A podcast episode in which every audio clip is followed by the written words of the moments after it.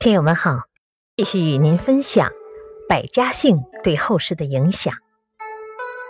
作为姓氏文化中，百家姓是一种特殊的历史文献，记载了中国姓氏的发展。它与姓氏家谱、方志、正史构成完整的中国历史，是中国珍贵文化遗产的一部分。百家姓作品的出现。是中国特有的文化现象，流传至今，影响极深。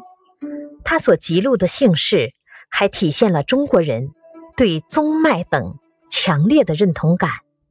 百家姓在历史的演化中，为人们寻找宗脉源流、建立宗脉意义上的归属感，帮助人们认识传统的血亲情结，提供了重要的文本依据。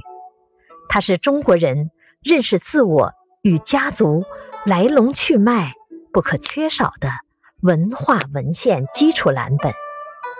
二零零九年，百家姓被中国世界纪录协会收录为中国最早的姓氏书。